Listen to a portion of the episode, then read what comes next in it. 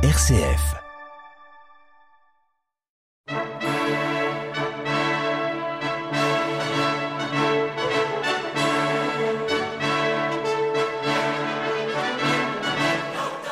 Charpentier ou philosophe, reine ou paysanne, pape ou bergère, ces hommes et ces femmes de toutes les époques et de toutes les nations ont agi pour le bien de l'humanité et pour la plus grande gloire de Dieu.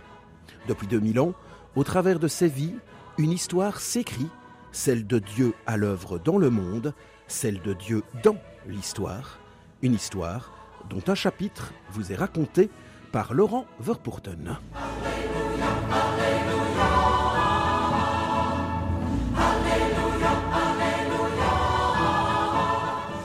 Aujourd'hui, François Xavier. L'Évangile éclaire l'Empire du soleil levant.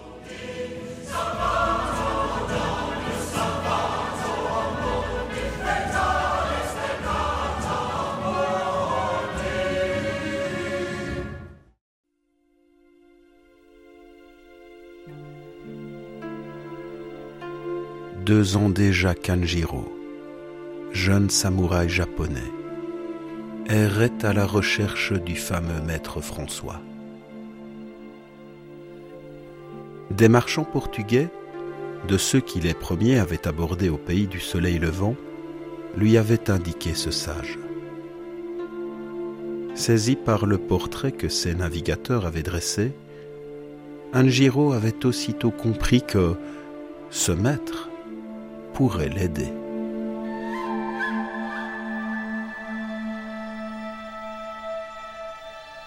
Depuis le meurtre qu'il avait commis au Japon, Anjiro se tourmentait et ne trouvait aucun homme à qui parler. Mais où trouver ce maître François? À Malacca, comptoir portugais de Malaisie, Anjiro l'avait manqué de peu. François Xavier venait à nouveau de s'embarquer pour les Moluques, ces îles lointaines d'Indonésie.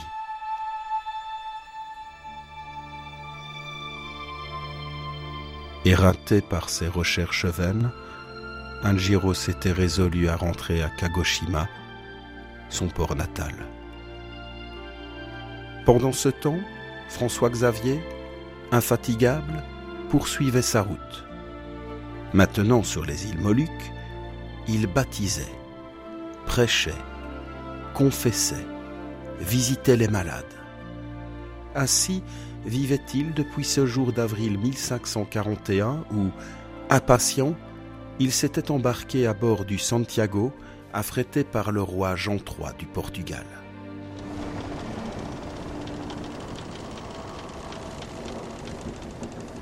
François Xavier n'avait pas attendu d'atteindre les Indes orientales pour commencer à aider les âmes, comme le disait son ami Ignace de Loyola.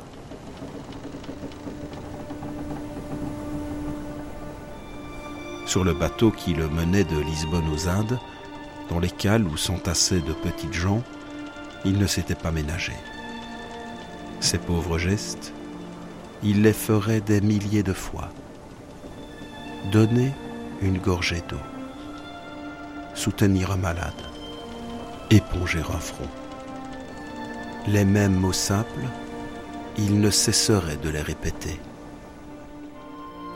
Jésus-Christ, mon Dieu et mon Seigneur, fort de votre divine miséricorde, j'espère que je parviendrai un jour à la gloire et à la félicité pour lesquelles vous m'avez créé.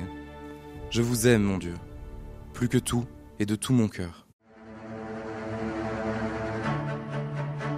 Au milieu des tempêtes de l'Atlantique, sur l'île de Mozambique, à Mélisande, à Goa, aux confins du Kerala, aux côtés des pêcheurs de perles, à Ceylan, à Madras, au pied de la tombe de Saint Thomas, en Malaisie, dans les archipels de l'Indonésie, auprès des ambassadeurs du roi du Portugal, des grands capitaines, assumant alors pleinement sa charge de nonce apostolique, auprès des malades, parmi lesquels il choisit d'habiter, auprès des parias et de tous ces abandonnés au visage si sauvage que François Xavier se rassure d'y reconnaître la puissance du démon.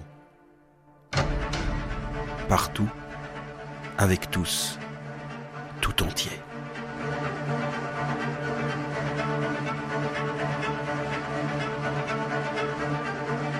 Qui d'autre que l'Esprit du Christ eût pu le guider si loin du Castel Navarrais où Xavier vit le jour le 7 avril 1506 Il avait appris, à Paris, à discerner et à reconnaître la volonté de Dieu au contact d'Ignace de Loyola, avec qui il partageait une chambre d'étudiant en compagnie de Pierre Favre.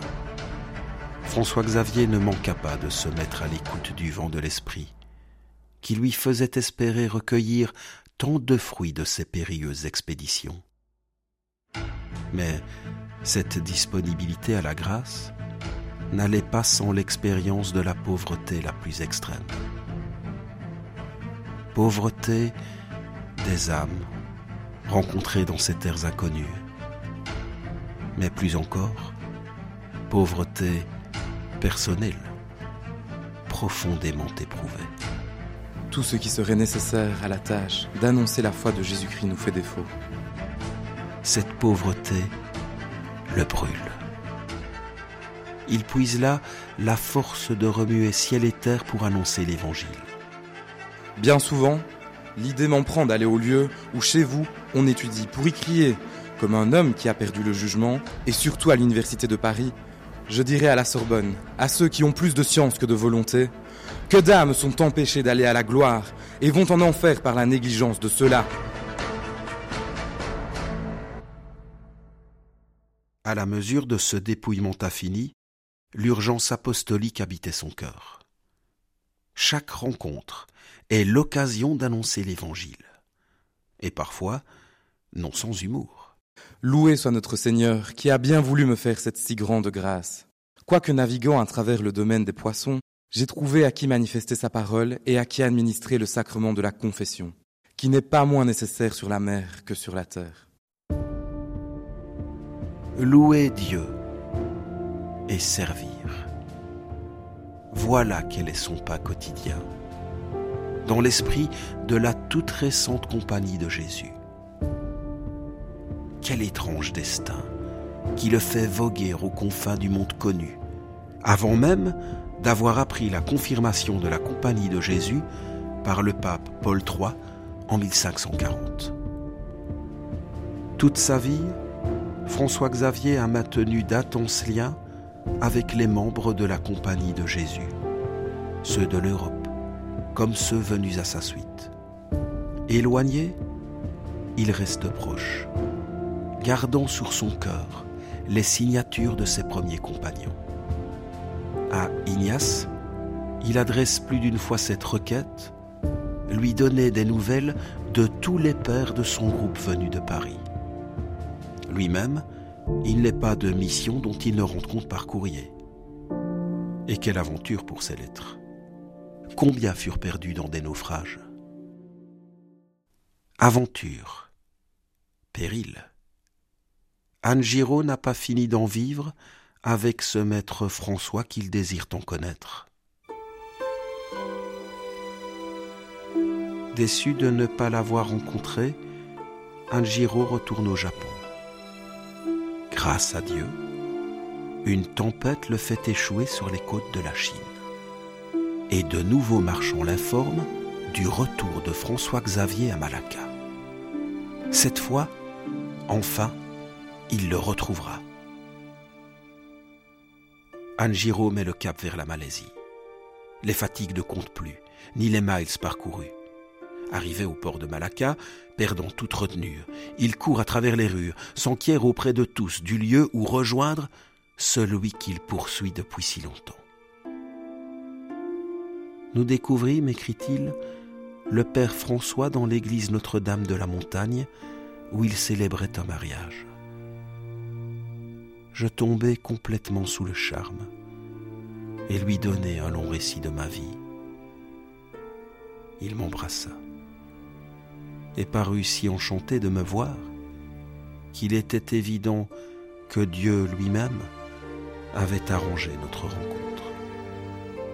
Je le pensais plus encore chaque fois que je le contemplais, et rien qu'à le regarder. J'éprouvais une joie extrême. L'enthousiasme est réciproque, et cette rencontre finit par décider François Xavier à partir pour le Japon.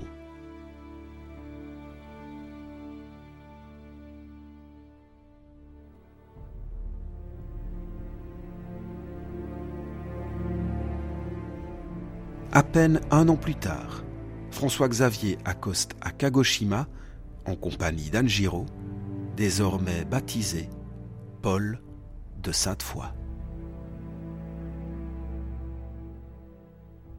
Les espoirs de François Xavier pour les îles du Japon sont immenses. Mais les difficultés se révèlent toutes nouvelles. Il est certainement le premier Européen à pénétrer si avant dans le Japon, à rencontrer l'empereur dans ses palais à Miyako. La rencontre avec les îles du Levant est difficile, malgré tous les efforts pour traduire et adapter le catéchisme rédigé pour l'Inde. Mais l'œuvre de François Xavier continua au Japon. Il eut de nombreux successeurs. L'expulsion de tous les étrangers, moins de 200 ans plus tard, mit cependant un terme à cette première évangélisation. Mais rien n'arrête François Xavier. Il fait ses adieux à son ami Paul, resté auprès de la communauté chrétienne de Kagoshima en compagnie des jésuites, désormais présents à Hirado et à Yamaguchi. Revenu à Goa, en Inde, François Xavier se dépense à réorganiser les établissements de la compagnie, à donner de nouvelles instructions. Son cœur brûle déjà d'un autre projet, d'une course plus lointaine encore que toutes celles entreprises jusqu'alors. Il apprend que des prisonniers portugais croupissent dans les geôles de Canton. La Chine. Cette fois, il faut entrer secrètement, par n'importe quel moyen. Je me rends sur ces rivages au large de Canton, écrit-il, privé de tout secours humain, mais dans l'espoir qu'un mort ou un païen me conduira sur la terre ferme de Chine.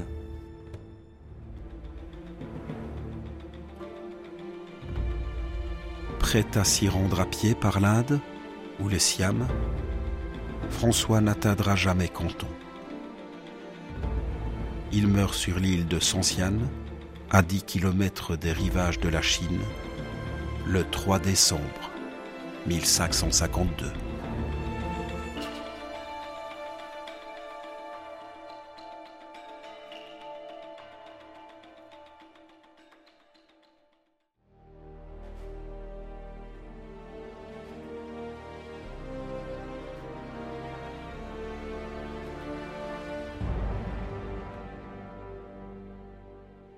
Rome, six mois plus tard. Assis à son bureau, chaque jour depuis qu'il a été choisi comme préposé général, il adresse à ses compagnons de nombreuses lettres, Ignace écrit à François Xavier. Lui, le pèlerin, il marche ainsi aux côtés des siens, dans la charité, cherchant en toute chose la volonté de Dieu il n'apprendra la mort de François Xavier que dans deux ans. Le temps pour un courrier de franchir l'espace, traversé dans une vie d'apôtre. Nous avons appris que Dieu notre Seigneur a, par votre ministère, ouvert la porte à la prédication de son évangile et à la conversion des païens au Japon et en Chine. Nous en sommes grandement consolés en sa divine majesté. Nous espérons qu'il sera connu et glorifié chaque jour parmi des nations qui accroîtront son troupeau dans le temps et dans l'espace avec la faveur divine.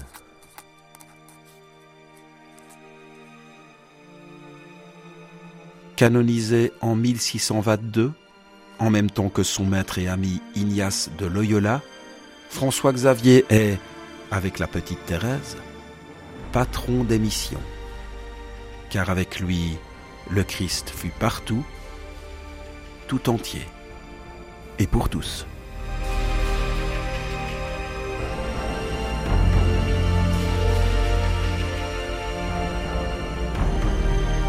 C'était Dieu dans l'histoire, consacré aujourd'hui à Saint François Xavier, qui est né le 7 avril 1506 à Ravière, près de Pamplune, en Navarre, et mourut le 3 décembre 1552 sur l'île de Sankian, au large de Canton, en Chine.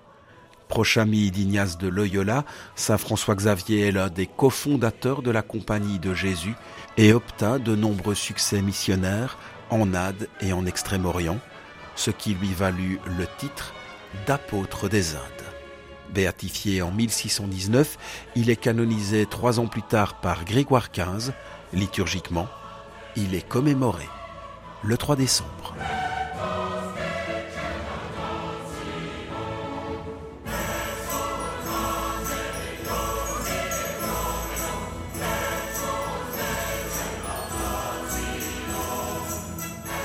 Cette émission était réalisée sur base de l'ouvrage collectif intitulé Le Livre des Merveilles, publié chez Mamplon en 1999.